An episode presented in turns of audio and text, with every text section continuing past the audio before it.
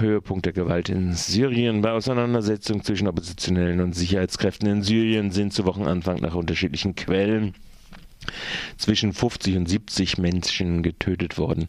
Nach Angaben der syrischen Beobachtungsstelle für Menschenrechte in London kamen sowohl Zivilistinnen und Zivilisten als auch desertierte Soldaten und staatliche Sicherheitskräfte ums Leben. Die meisten Menschen starben bei der Niederschlagung von Protesten in der südsyrischen Oppositionshochburg Daraa. Der Wochenanfang ist damit der blutigste seit Beginn der Proteste in Syrien vor gut acht Monaten. Parlament in der Ukraine lehnt die Freilassung von Timoschenko ab. Wie die deutsche Presseagentur berichtet, lehnte das Parlament den Gesetzentwurf ab, äh, der die Ex-Regierungschefin Julia Timoschenko straffrei gesprochen hätte. Die Freilassung war von Präsidenten Janukowitsch vorgeschlagen worden. Im Parlament stimmte jedoch Janukowitschs Partei gegen die Freilassung von Timoschenko. Diese war im Oktober wegen angeblichen Amtsmissbrauch zu sieben Jahren Haft verurteilt worden. Parlament in Moldawien sagt Präsidentenwahl mangels Kandidaten ab. So AFP sei die bis Montagnacht geplante Meldefrist für Bewerber ohne eine einzige Kandidatur verstrichen. Danach konnten sich die Parteien des gegenwärtigen Parlaments nicht mit Mehrheitsbeschluss auf einen Kandidaten einigen. Spontane Bewerbungen aus der Bevölkerung seien nicht berücksichtigt worden. Auch ein Referendum zur Einführung einer Direktwahl scheiterte an einer zu geringen Beteiligung des Volkes. Bereits seit April 2009 ist das Amt des Präsidenten unbesetzt. Leblich und gut. Ja? Occupy Wall Street geräumt. Die New Yorker Polizei hat gestern, das an den Titel Occupy Wall Street bekannt gewordene bankenkritische Protestcamp im Zuccotti Park geräumt. Gegen 1 Uhr Ortszeit wurden, also Ortszeit nachts, in der Nacht auf gestern, wurde die Protestierenden von den Beamten zum Verlassen des Geländes aufgefordert. Ungefähr 50 Aktivistinnen und Aktivisten, die sich der Aufforderung widersetzten, wurden festgenommen. Laut Aussage des New Yorker Bürgermeisters Michael Bloomberg diene die Räumung nur zur Reinigung des Areals Areals. In einem späteren Statement sagte er, der Park sei zu einem Ort geworden, an der Menschen nicht kamen, um zu demonstrieren, sondern um das Gesetz zu brechen. Die Demonstrierenden dürfen zwar zurückkommen, nach Richterbeschluss, allerdings nur ohne Zelte und Schlafsäcke und das geschah dann auch. Das Occupy Wall Street Camp fand seit seiner Entstehung im September diesen Jahres im Protest gegen den Bankenwesen weltweit eine Nachahmung und war in gewisser Weise natürlich die Nachahmung des Protestes in Spanien auf dem Plaza Real.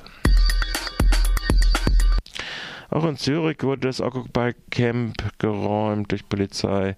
So teilte Tagesschau.de mit, das Zeltlager auf dem Lindenhof-Areal in der Innenstadt aufgelöst und 30 der rund 50 Besetzer abgeführt. Es sei aber zu keinen Zwischenfällen gekommen. Die Camper warfen der Polizei dagegen ein heftiges Vorgehen vor. Sie habe körperliche Gewalt angewendet und zudem Tränengas und Pfefferspray eingesetzt. Die Lage war in Zürich einen Monat lang geduldet worden. Fukushima-Studie zur hohen Cäsiumbelastung schließt sichere Nahrung aus. In einer jetzt publizierten Studie haben japanische Forscher erstmals in einer Untersuchung festgestellt, dass weite Teile des, der Böden des Ostens und Nordosten Japans insbesondere mit Cäsium 137 radioaktiv belastet sind. Cäsium 137 hat eine Halbwertzeit von 30 Jahren. Gestützt auf meteorologische Daten der Ausbreitung der Fukushima Daiichi Reaktorblöcke Freisetzungen schätzen sie im Osten und Nordosten mit hohen belasteten Böden. Sie rechnen damit, dass in den meisten östlichen Gebieten Japans die Böden mit mehr als 1000 Megabecquerel pro Quadratkilometer kontaminiert, kontaminiert wurden.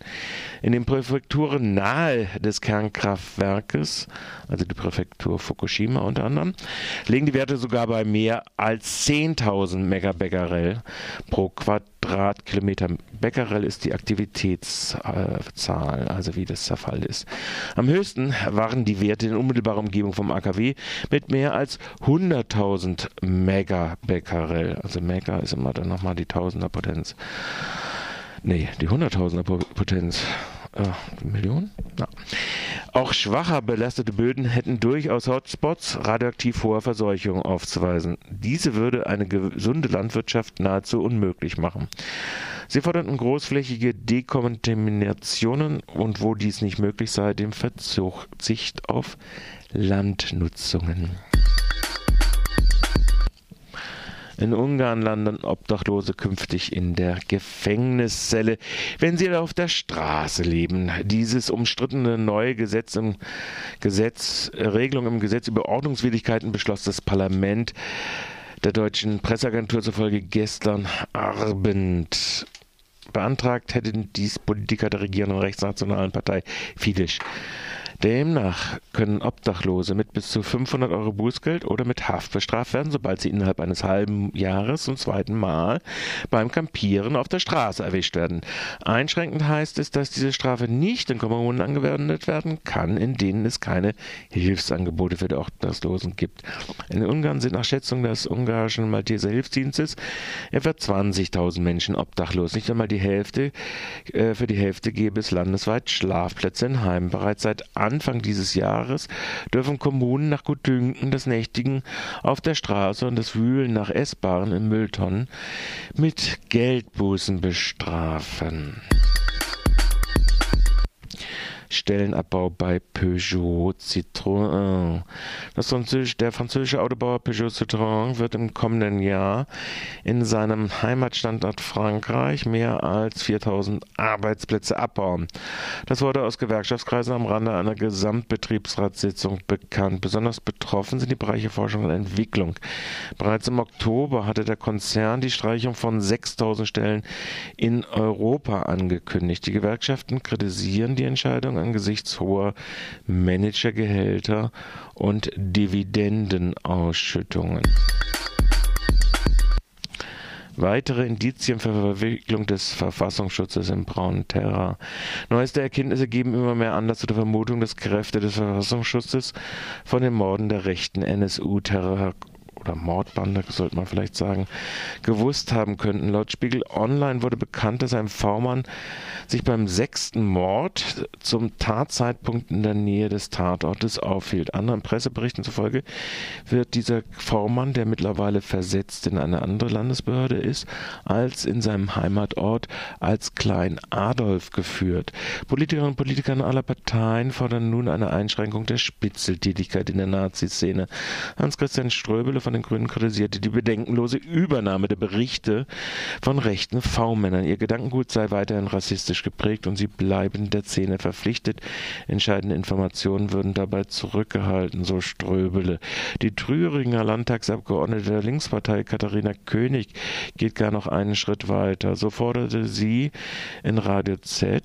Also der zentrale Kritikpunkt von mir ist, ähm, dass der Verfassungsschutz in seiner Recherche und in seiner Darstellungsarbeit insbesondere ähm, jetzt in dem Fall, aber generell zu Rechtsextremismus ähm, nicht mal 10 Prozent von den Ergebnissen bringt, die die Antifa bringt.